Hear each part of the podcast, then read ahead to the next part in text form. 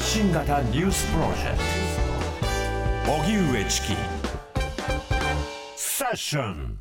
それでは今日の日替わりコメンテーターは、ジャーナリストの青木治さんです。青木さんよろしくお願いいたします。お願いします。はい。青木治さんは共同通信時代のに社会部の記者として警視庁の公安担当などを務められ2006年からフリーランスに。その後は公安警察についてはもちろん事件のルポや安倍総理の父、父方の祖父について取材した安倍三代など多数の著書があります。はい、はい。よろしくお願いします。先週あの南部さんが1週間ケニアに行ってたので、その間の日本の出来事をかいつまんで説明したんですけど、はい。疑惑が増えて説明が減ってるっていうふうに、一言でまとめたんですが。いや、いや、それよりも、まあ、もう番組では触れたのかもしれないですけれども、はい。すごいですね、日焼け。日焼けがね、うん、バッチリ。青木さん。入ってくるないやいや、びっくりした。僕、なんかちょっと、あれ、南部さんどうしたの？どこ行ってきたの？やけどしたの？みたいな感じで。でも、やけど日焼けはね、あるし、やけどですからね、サンバーンって言って。すごいね痛みはもうないんですけどね。あ、。最初は痛かったですか？あ、二日目ぐらいは、うんあれ？もしかして私日焼け止め塗ってない？って痛みで気づいて、あで、荷物ガサガサやったら入ってなかった、忘れてたっていうはいはい状態でした。え、それはまずいんじゃないですか？え、でももう落ち着いてきたんで。全然落ち着いてないから。自分でだね、けあの、見た目はね、痛そう。あ、痛くないです。あ、それはよかった。うん痛くないですか、うんあサバンナの日差しの威力です、サは。バンナの日差しの威力ね。青木さんも取材するときは、やっぱり朝から晩までずっと、例えば張り込みとかええ、記者の方って、やっぱやけどとか日焼け日とか。焼け止めとかしないそうそうそう、日焼けだから僕。ね、あの、いいですか、一言だけ。はい。はい。セッションを聞いていて、あの、チキ君の、チキさんの話を聞いてて、はあれ、こんなに世代の問題なのか、個人、個性の問題なのか、こんなに違うんだなと思うのが、うん。結構なんか喉が、か乾燥の季節ですから、喉がとか、はいはいはい。言ってるじゃないですか。うん。僕そういうの一切気にしないので、だから確かにそれは僕も、あの、取材でひ、あの日向に出てると真っ黒になったりとか、うんうんそういうの全然気にしないので、僕も真っ黒になりますよ。はいはいだから、どっちかというと南部さんにメンタリティは近い。そうそう。気がつけば、あれ？っていう。そうそうそうそう。外出てて、ほこりだらけで、シャワー浴びてから、あ、土ぼこりがあったのに出て気づきたいです。い。割と一緒ですタフな感覚なんですね。ズボラ、なんかあんま気づかないというかね昔僕だからバイク乗ってた時は、え？バイク乗ってたの？バイク乗ってたんですあかれ、そんなは初耳ですか？初耳です。僕、何年か前までバイクに乗ってて、えバイクに乗ってた時は、あの、本当に夏はもう本当真っ黒でしたね。でしょうね。ええーはい。え、バイクってどんなやつバイクってどうう？いいうわゆる、その、なんていうの七半的な？アアメリカン的なやつえ、。アメリカの こじゃあ、こういう？ハンドル、高めの？ハンドル高めっていうかイージーライダー的な？僕あんまりそういじったりはしないんですけど、僕普通のアメリカンのバイクで。結構走ってましたよ。革ジじゃあャン、革ジャン着て。パパパパ。パ。革ジャンですか？待って待って。いや、アメ大木治さんのイメージがどんどんどんどんこアメリカンのバイクうん。は、普通革ジャンでしょ。まあ、ライダース。まあ、てかあれは、本当に怪我しないように。例えば、こけた時に、う、そうなんだ。そう。そう、こけた時に、やっぱりこ怪我しないように、プロテクションなんだ。うん、あの、革ジャンだと比較的いいっていうんで、で、それで僕はそれに乗って、日本全国の温泉に。ああ、すごい。温泉ライターとしての姿がものすごいこうワイルドに今立ち上がってますよ。温泉ライダーでもあるしね。ライダー、あ、うまいうんさすがいや、だ。おさむバイク乗るんだよ、やっぱり。やっと、やっと、チキ君もおじさん化が進んできたね。ダジャレを言ったからですダジャレを言った。ダジャレってあれですね、あの、思い浮かぶけど我慢できなくなったら、一つなんかこう、カレーの証ってよく言いあますよね。の、レイキャッチでご一緒したはい荒川京慶さん京慶さんが名言があって、ダジャレ、あの人ダジャレよく言ってたんですけど、はいダジャレは脳のしゃっくりだと。だから反射でね。止まらないんだと。なるほど自然現象だと。ようやくチキ君もその域に達しつつあるということダジャレね、小学生ぐらいの時から、割と言うタイプだったんですけどね。そうなんだ。ん僕はあんまりそういうこと言わないから。僕あそうなんですねが僕が言ったらだってもう完全におじさんになってしまうので。自制してるってことですか、青木さん。言わないように。あんまり思い浮かばないしあ、。浮かばない脳のしゃっくりが比較的出にくいってことなんでしょう。ああ、なるほど。でも言葉遊び好きなんですよね。ラップもそうだけど。チキさんはそうですね。ねえ。そうですか。まあ、話ばっかとりしてる場合じゃないいうことで、その間あったことをねニュースたくさんありますから。はい、一緒に振り返っていきましょう。はい、お願いします。パレスチナ自治区ガザに侵攻するイスラエル軍のトップ、ハレビ参謀総長は3日、ガザ地区北部でハマスに対して強力かつ徹底的に戦ったように南部でも同じことを始めていると述べ、ガザ南部へ侵攻を拡大していることを明らかにしました。中東アルジャジーラは3日の朝だけで合わせて30人以上が死亡したと伝えています。一方、イスラム組織ハマスは SNS にイスラエル軍がガザ全土で残虐行為を繰り返していて、安全な場所はどこにもないと投稿しています。日本大学はアメリカンフットボール部の部員による薬物事件をめぐる記者会見を行い、アメフト部の廃部など今後についてその結論を得る時期はできるだけ早いうちにと述べました。廃部の方針について理事会では一転して継続審議となったことについて林理事長は世論に揺れているというわけではなく競技スポーツ運営委員会はきちっと自分たちの考えを出し理事会も自分のお考えをお示しくださっていると話しました。香港の民主活動家として知られるアグネス・チョウさんが3日、自身のインスタグラム上で、留学先のカナダ・トロントに9月から滞在しており、香港には戻らないと明らかにしました。香港情勢や自分の安全や心理面の健康を考慮し、戻らないと決めたと説明。公表理由については、世界中の人々に香港のことに対し、また関心を持たせることができればと話しているということです。自民党派閥の政治資金の収支をめぐる問題について、89%の人が問題があると考えていることが TBS の最新の世論調査で明らかになりました。また、岸田内閣を支持できるという人は、政権発足後最低となった先月の調査から0.2ポイント下落し、28.9%でした。一方、支持できないという人は0.4ポイント下落し、68.0%でした。岸田総理は過去に旧統一教会系の友好団体トップと面会していたとする一部報道について、誰がいたか承知していないと答えました。これは岸田総理が自民党の政調会長だった2019年当時、アメリカのギングリッチ元下院議長と面会した際、旧統一教会系の友好団体 UPF ジャパンの議長が同席していたと朝日新聞が報じたものです。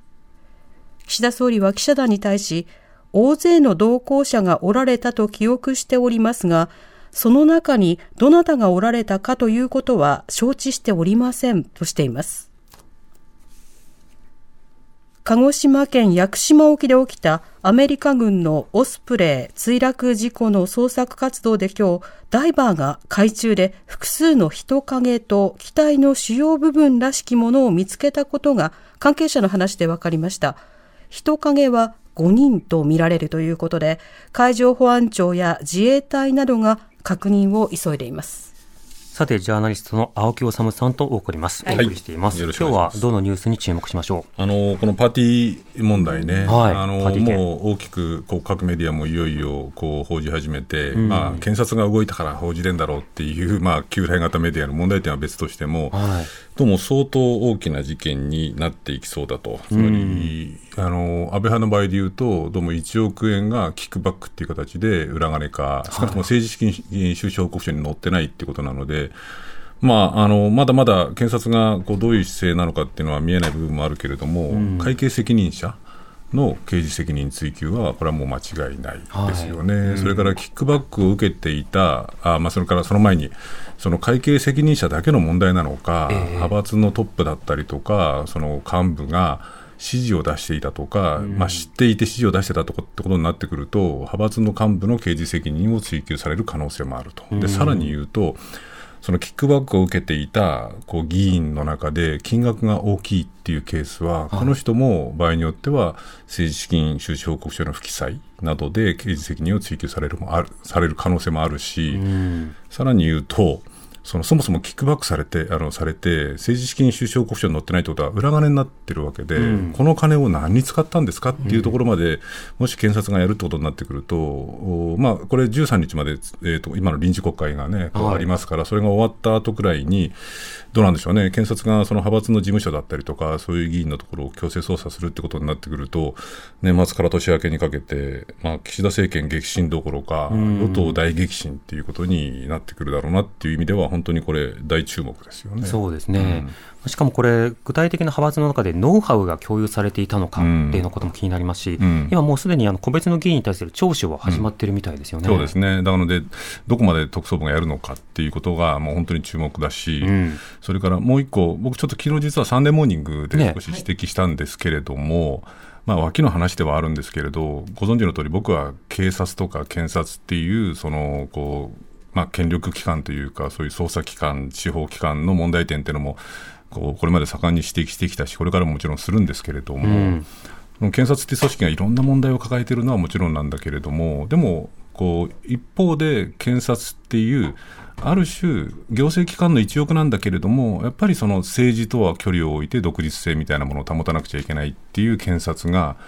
まあ、皆さん思いで覚えてると思いますけれども、2020年にトップの検事総長を政権の息のかかった人をつけようとして、うん、それは結果的に、まあ、例えば SNS 上でこうデモがあったりとか、はい、あるいは、まあ、最終的にはその本人が 賭け麻雀問題で文春法にやられてこけたっていうのもあるんですけれども、産経と朝日と賭け麻雀してたっていう、ね、そうですね、そういう問題があってこけたっていうのもあるんですけれども、しかし、まあ、SNS のデモなんかも含めてね、やっぱり権力っていうのは過度にこう、ね、こう集中するとかっていうんではなくて、うん、警察あの政治権力それから警察権力あるいは司法もそうだしやっぱり健全に独立性を保ってメディアはもちろんですけれども、うん、やっぱり相互にきちんとチェックをし合わせるし合うっていうことの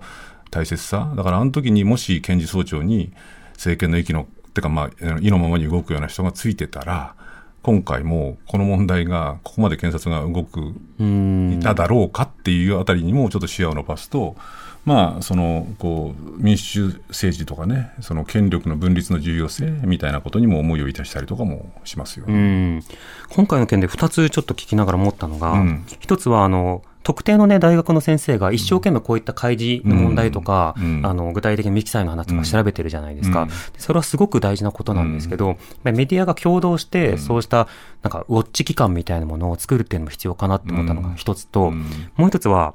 言葉ですね。あの、不記載じゃないですか、まず最初は。で、それが報道に記載漏れとか、未記載ってなってしまっていて、未記載ってまだ書いてなかっただけです。だから書き直したらもう OK っていうことで、追求されなかったわけですよ。すいません、すいませんみたいな、謝って。でもこれ、今までずっと未記載っていうことで処理されてきたけれども、検察がこれだけ動くっていうことは、やっぱりおかしいことだったよねっていうことを改めて思い知らせる。でも、記載漏れっていうふうに言われると、なんかこう、書類の不備の問題に賠償化されるというか、それに慣れちゃってた自分っていうのはちょっと感じましたね。あのーまあ、その通りだと思う部分と、うん、そのちょっと難しいっていう部分と両方あるのはね、確かにそのね、こう、こう上垣先生でした上垣先生が告発するような形じゃなくて、もっとメディアがやれ、はい、今回の件に関して言うと、一番最初は新聞赤旗のスクープから始まってるので、うん、まあ、新聞赤旗も立派なメディアですけれども、一般のメディア何してたんだっていうところは全く同意するんですけど、今回のケースで言うと、当初、新聞赤旗とその教授が指摘したのは、要するにこう20万円以下のそのパーティー券の購入であれば名前が出ないと、だから A 議員も B 議員も C 議員も同じ、例えばその荻上チキ開発みたいな会社から、そのパーティー券を買ってもらってたんだけど、それぞれが20万円未満でも、集めてみたら、その書かなきゃいけないよねと。つまりこうそのこう記載名寄せをしたら記載漏れだよねっていうところから始まっているので、うん、まあ、これに関して言うと、ある意味でテクニカルなその記載ミス、あるいは記載漏れっていうニュアンスが強いので、そういう言い方した面もある。ただ一方で、検察が聞いて、呼んで、その派閥とか各派閥の幹部を呼んでみて、任意で呼んで聞いてみたら、ぞろぞろとキックバックまで出てきた。っていうところもあるので、このあたりはメディアのできることと、やっぱり捜査権力だからこそできるところっていうのの、まあ、なかなか難しいところもあるかなという気はしますけど、ね、ね、うん、あのメディアがだらしないという話に回収するつもりはなくて、うんうん、あのその先生が、うん、例えばある種、その仕事から引退されたときに、そうそうそう。それをやっぱ引き継ぐ役割は社会に絶対必要だなと。うん、となったときに、やはりこれからそうしたその政治というものを監視していくっていうことの継続性、そうですね、これはね、常にあの集団的に考えていくことが必要だなと思いますね。はい、それではこの後は青木さんにお話を伺うフロントラインセッションです。発信型ニュースプロジェクト荻上チキセッションここからはフロントラインセッション。日替わりゲストが今一番気になるトピックスについてお話しくださいます。今夜はジャーナリスト青木治さんです、はい、よろしくお願いします。はい、お願いします。さて、青木さん、今日のテーマは？あのー、オスプレイの問題ですよね。あの、はい、さっきのね、最新のニュースで、あのー、どうも乗組員8人いたうち、1人はもう見つかったんだけれども、うん、5人の方がどうも見つかりそうだ、見つかったということなんで、本当にまあ、ね、残る乗組員の人も本当にこう早く見つかってほしいなと思う一方で、うん、あのこの問題ってね、僕が特に新しい情報を持ってるっていうわけじゃなくて、やっぱり改めて考えなくちゃいけないのは、日米関係とかね、あるいは沖縄が置かれているこう矛盾みたいなものが、もうこれ、すべてこれに凝縮してるっていうふうなことを改めて思うからなんですよね。あの一つずつ言えばね、はい、例えば、そのオスプレイって、あの昔から欠陥機だ、欠陥機だってもうみんな言われてきたわけですよね。あのアメリカですら、これはまあジェンダー的な 観点から言うとあまり適切な言葉じゃないけど、ウィドウメーカー、つまり未亡人製造機だみたいなことまで言われていて、かつてからおかしい、まずいんじゃないかって言われていた。事故率がね、ずっと論争になってましたよね。なってましたよね。うん、で、そのオスプレイがついにこういうそのこう決定的な事故を起こしたわけですけれども、まあ、幸いにって言ったらちょっと語弊はあるけれども、そのこれが市街地とかね、に落ちてたらどうなんだろうかっていうようなことも想像するんだけれども、でもね、その欠陥機、まあ、欠陥機って言い切っていいかどうか別として、その飛行あのそのオスプレイを日本は、だから日本だけがですよ、その米軍以外であれを採用してるのは、日本だけなんですよ、17機も買ってる。で、その17機買ったのも2013年ですけれども、2000あの決めたのもね、これもまあ、そのイージス・アショアなんかと一緒で、まあ、はっきり言えばアメリカにだいぶごまをするために、あれ、1機200億円以上ですよ、のものを17機も買ってるっていう、まず一つのアメリカのこうにこうごまをするような日本の最近の防衛政策、43兆円の、ね、こう防衛費増だって、かなりその分が大きな部分を占めてるっていうこともそうだし、それから今回、本当にまた改めて2016年に名護沖合でそのオスプレイが事故を起こした時と同じなんだけど、はい不時着だと言い張る。言葉が揺れましたよね。揺れた。29日11月29日の午後2時47分くらいに起こったらしいんですけれどもこの地元でこう目撃した人の証言を東京新聞なんかが現地で屋久島まで行ってルポしてたんだけど爆発エンジンが爆発してまっすぐに起こってる、で実際、海上保安庁は今回、その事故直後に墜落っていう報道発表してるんですよ。ところがその29日の夕方か夜にかけて、防衛省と防衛副大臣が、いや、不時着だって言い出して、はい、そしたら、海上保安庁の広報までが不時着に変えられたりとかして、最終的にアメリカがあの墜落って認めたもんだから、それは認めざるを得ないですよね、はい、7人、8人の方が犠牲になってるわけですから、そしたら日本もようやく墜落、一体どの国の政府なんだっていう話でもあるし、から相変わらずあの新しく報じられてきましたけれども、今回も機体の残骸なんかをどうもアメリカ軍に全部渡しちゃってる、ということになると、日本の海保も含めて事故原因であるとか、その事故に伴うこういろいろなこうなんていうのかな操作ってものを、まあ、ほぼできなくなっちゃうような体制にもなってる、こういうね、その完全なるアメリカ追従、台米追従みたいなものって、それは確かに僕は日米関係がこの国の安全保障の基軸だっていう論を完全否定するつもりはないけれども。はいそのこうあこれだけ対米追従でそのアメリカの言うなりで、まあ、日米地位協定みたいなものも変更されない変更しようともしないっていうことが今回の墜落事故にも本当に凝縮されていてで僕らはそれになんかこう今更気づかされたようなところもあるんだけれども、まあ、それが沖縄にとってみると沖縄の人たちにとってみると日常風景っていうことを考えるとね、やっぱり米軍基地問題だったりとかっていうようなことも含めて、もう少し本当に私事として考えなくちゃいけないんじゃないのっていうふうに思わされるんですけれども、ね、よくね、同盟国とかパートナーって言いますけれども、対等とはなかなか語れないですよね。だし、これ、まあ、こういう言い方、僕はあんまり好きじゃないんですけれども、やっぱりその愛国とかね、国を愛すとかね、国の誇りとかね、こう普段おっしゃっているようなこう方々、それは僕だって別にそのこの国を愛すとかって言ったら愛してますけれども、しかし普段そういうことを声高に言っているような方々が、これなんで起こらないのかなというふうに思いますよね。えーうん、そうですね。また具体的なこうした再発防止のために、まあ、例えばしばらく飛行停止を願うとか、そうん、それから具体的な報告義務を相手から、まあ、相手に課して、で、説明を受けて、まあ、それに対する対応というのを協議するとか、うん、そうした具体的な動きというのは本来は必要ですよね。必要ですよ。だから、もう一個言えば、今、チキさんが本当に指摘指摘してくれたように、今回、さすがにですよ、さすがに沖縄だけじゃなくて、このオスプレイっていうのは、今、木更津に14機だったかな、こう暫定配備されていて、いずれ佐賀にこう配備されるってことになってるんだけど、佐賀の地元のこう人あの自治体であるとか、あるいは鹿児島、今回の屋久島の周辺だったりとかのその自治体の市長さんたちも、さすがにしばらくは飛ばすなっていうふうにこう突き上げて、日本政府も防衛省もアメリカ軍にその飛行停止要請っていうのを出した、でしかもそれ出したのが、確か29日がの午後に起こったんだけど、出たのは30日になってからですよね、だからもうすでに1日経ってるわけですけれども、その間にもその沖縄の嘉手納だったりとか、普天間からはオスプレイがバンバン飛んでたし、驚くべきことに、日本政府が飛行停止要請を出してからも、これは防衛省が発表していることなので、防衛省も知ってるんですけれども、はい、オスプレイは嘉手納とか普天間からもう何十回も飛び立ってるっていうことは、つまり、日本政府が飛行停止要請出しても、聞いてくれてないっていうことなわけでしょ、はい、だから一体これその、どこの国なんですかと。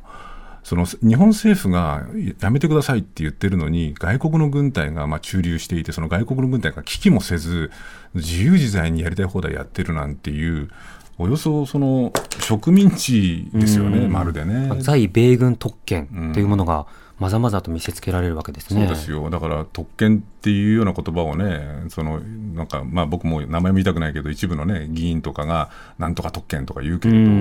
やいやいや特権っていうんだったらこれが最大の特権じゃないですかっていう気もしちゃいますよね。うん、そうですね。そしてまた基地負担の話もあったりしますし、うん、またあの、沖縄以外の様々な基地でも、例えば最近他には PFAS とか、様々なその水の汚染などがこう指摘されたりしていて、そちらの方でも本当に沖縄以外の都道府県でも、なかなか調査に協力してくれない米軍っていうものを、ちょっと痛感しているところがありますね。だからそれに関して言うとね、僕、あの、韓国にあの通信社の特派員として長くいて、うんあのまざまざと見たんですけれども、ある意味で日本っていうのは、その基地負担っていう、その日米安保体制っていうものの、ある意味の一番の負の側面っていうのをほぼ沖縄に押し付けちゃって見ないので、まあだから沖縄の人たちがいくら声を上げてもこう沖縄の問題でしょみたいな感じで切り捨ててきたところあるんですけれど、はい、PFAS 問題なんかに本当によく表れてるんだけど韓国の場合はですねその首都ソウルにも巨大な米軍基地があるんですよね、それをもう南の方に移そうっていう話も今、進めてはいるんだけれど、そのソウルにも基地があって、だから基地周辺のその環境汚染問題とかね、あるいはその米兵によるそのこう沖縄で何度も起きてきたようなこう事故、痛ましい事故だったりとか、犯罪みたいなものが、ソウル周辺でも起きてるんですよね。で僕が今でも覚えてるのは、僕が韓国にいた2001年だったか2年だったかに、そのソウルの近く、近郊の町で、そのこう少女がね、アメリカ軍の装甲車に引き殺されるっていう事件があったんですよ。でそのその被告っていうか、まあ、その被告が、それがそのこう過失なのかどうかは別としてですよ、韓国の裁判でも全くこうあの受けずに、あの日本の、まあ、日米地域をとって同じで、帰っちゃったんですよ、アメリカにね。で、それに、あの、日本、あの、韓国の市民が怒り狂って、その反米デモ反米軍デモっていうのが、ソウルの街を埋め尽くしてね、例によってろうそくを持って集まった、何万人の人たちが集まったっていうのがあって、それが実はもうね、亡くなっちゃいましたけど、ノムヒョン大統領っていう、まあ、人権派弁護士の最初は大統領にならないだろうと思っていた、泡沫候補扱いだったノムヒョンさんが、一気にこう大統領に当選をするっていう大きなバネになったきっかけになったんですよね。でまあノミオ政権っていうものをどう評価するのかっていうのは別の問題なんですけれどもだから韓国は日本以上に北朝鮮っていう、まあ、まさにまだ一応休戦状態に過ぎない準戦時国家にありながらこう北朝鮮と対峙してるっていう緊張感があってアメリカとの関係あるいは米軍の存在っていうのは日本以上に切実なんだけれども、と同時に米軍がいることによる被害とか環境破壊とかっていうものにこう結構きちんと向き合って、まあ、韓国も不自由ですけどね、でその狭間でその親米、反米みたいなのでこう国民全体が揺れている、はい、日本は沖縄に全部押し付けちゃって、まあ、最近さすがにね、チキさんおっしゃったように PFAS 問題なんかで横田なんかからもかなり出てるんじゃないかということで、メディアも多少報じるようになりましたけれども、そのあたりの温度差を見てると、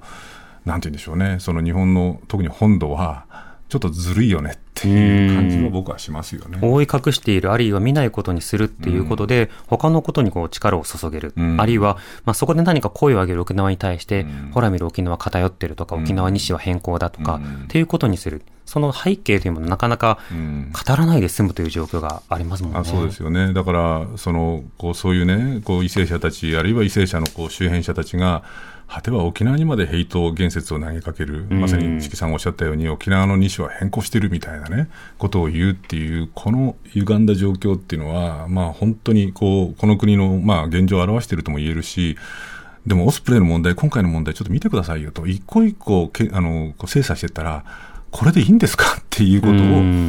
そのまあ、政治家の皆さんはもちろんですけどね、その愛国者とかっていうような人たちには、かみしめてもらいたいなと思いますよね。つなげて考えてほしいですね。うん、青木さん、ありがとうございました、はい。ありがとうございました。ありがとうございました。明日はフォトジャーナリストの安田夏樹さんの担当です。お知らせに続いては、ベンチャー企業キュレーションプログラム、ブーストをお送りします。